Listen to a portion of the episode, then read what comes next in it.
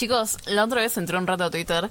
Bueno, como siempre yo saben que es una de mis redes sociales favoritas porque muchos lo usamos como un diario, un lugar fácilmente accesible donde descargarnos o depositar nuestras preguntas de la vida o simplemente quejarnos de cómo fue nuestro día. Y no pude evitar sentirme identificada con varias cosas que iba leyendo. Siento que somos muchos, o al menos he leído conocidos míos y bastantes personas más, los que estamos en la incertidumbre de qué es lo que viene después. Y bueno, después de una crisis pensé, qué mejor que traerlo a la mesa y poder charlarlo un poco con ustedes.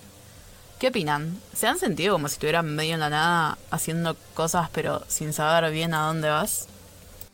Sí, Mili, me repasó de sentir que estás estancado, como que no avanzás. No sé, por ejemplo, no en mi caso, yo ahora estoy yendo a la facu, me estoy matando, estudiando, estoy invirtiendo mi tiempo, pero a la vez, la otra vez fui a la casa de mis viejos, tomamos unos mates, estaba el noticiero puesto y ves que la sociedad cada vez está peor y que hay un montón de problemas y te desalienta, te, te hace pensar, che, lo que yo estoy haciendo está bien, voy a tener un futuro, ¿vale la pena que yo me esté esforzando tanto o es medio de gusto que lo estoy haciendo? Y la verdad que pienso lo mismo que Wada, es mucho lo que dice, y diría que me sumo a las mismas dudas, pero en mi caso ya me falta poco para terminar mi carrera y no puedo andar desperdiciando mi tiempo y darme el lujo de dejar todo a medias. Necesito enfocarme en mi vida porque ahora que la economía en este país es tan volátil e inestable, lo único que quiero es recibirme y buscar un laburo.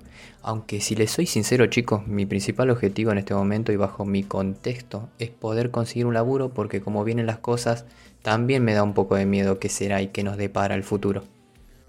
Igual, si vamos al caso, yo medio que dejé de creer en todo eso, cuando en el 2012 pasó y no pasó nada, y además no sé, Estoy contento con lo que hago y no me arrepiento de lo que elegí. Y el trabajo no me deja mucho tiempo para pensar en esas cosas.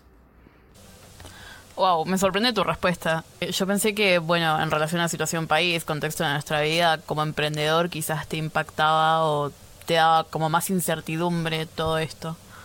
Cuando hace un par de años Mechi nos habló cómo armar un proyecto de vida, me acuerdo que al principio me pareció medio extraño, pero también cuando encontré ese trabajo que tanto había soñado y esperado desde que salí del colegio, y la pasé tan mal pensando en lo rutinario y aburrido que era todo todos los días, medio que me hizo clic.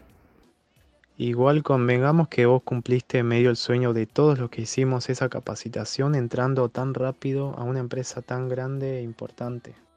Sí, obvio. Y también lo disfruté un montón y fue una linda experiencia. No algo de lo que me arrepienta. Pero me acuerdo un día despertarme, mirar al techo y preguntarme si algo de todo eso vale la pena. Me acuerdo que pensé, si no voy yo, otro va a hacer mi trabajo y nadie se va a dar cuenta.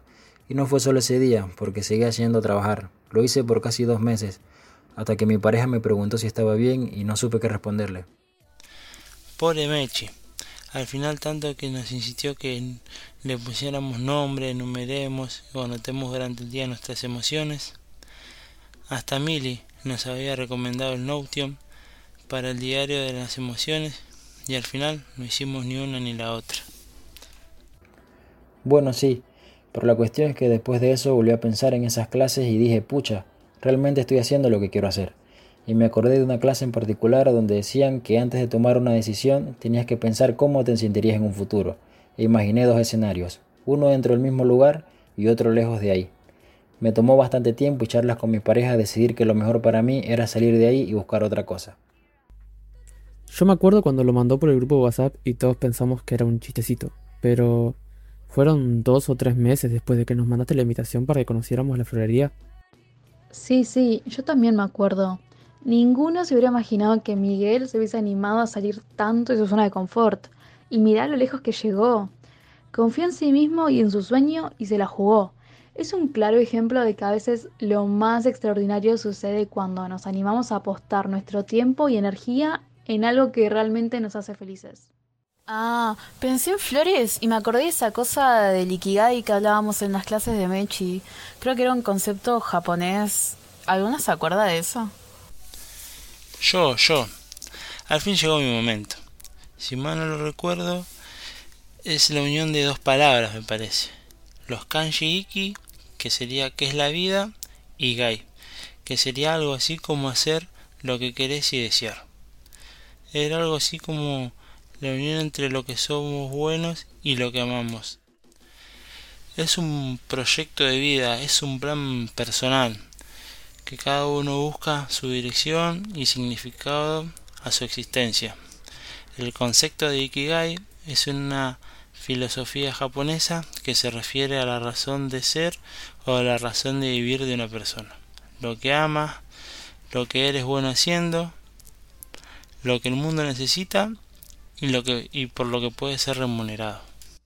Muy bien, perfectamente definido el concepto de Ikigai. ¿Alguno tiene un ejemplo para nuestros oyentes? ¿No? ¿Nadie? De los siete creo que Miguel tiene como que el ejemplo de Ikigai más claro. Para empezar, se animó al cambio, unió lo que más le gustaba, flores y cosas verdes, con algo que es bueno, tratar con personas. Algo que por lo que puedan pagar porque es la única florería de la zona. Y supongo que alguna misión debe tener. Ya lo conocemos, seguro debe ser algo como hacer un mundo mejor o sacarle una sonrisa a un extraño. Y lo más importante, encontró una razón para despertarse todos los días.